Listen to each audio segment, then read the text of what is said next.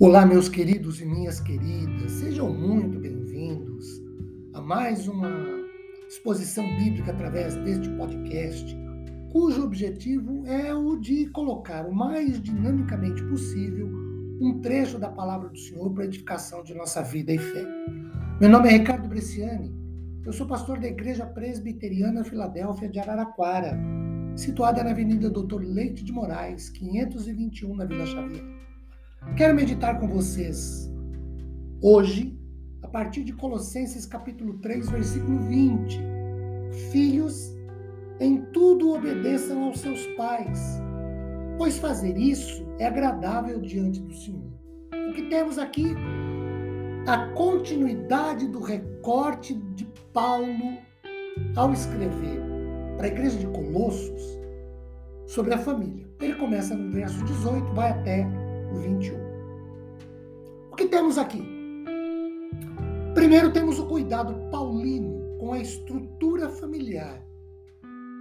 Porque depois de falar às esposas no verso 18 e aos maridos no verso 19, agora o apóstolo se dirige aos filhos, porque são considerados responsáveis dentro da igreja também pede que obedeçam aos pais. E isso é muito significativo. Segundo, nós temos que essa obediência não deve ser em tudo como absoluto, porque quando a verdade do Senhor e as exigências de uma pessoa entram em conflito, o filho deve obedecer a Deus.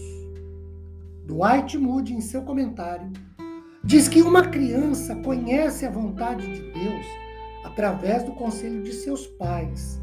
E numa família cristã, não é próprio sugerir, sugerir conflito entre o dever para com os pais e o dever para com Deus.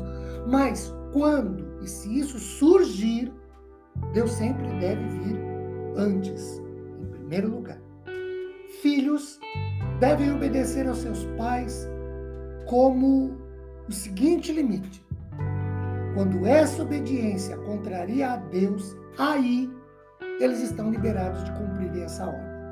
John MacArthur diz que Paulo usa a palavra grega tekna para crianças, o que significa um termo geral para as crianças, e não se limita a uma faixa etária específica.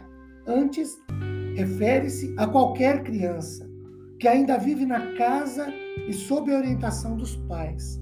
O termo presente do imperativo upakouet significa ser obediente e exige uma obediência contínua. Terceiro, nós temos que essa obediência é agradável quando feita no Senhor ou quando parte como princípio da fé como discípulos em união com Cristo.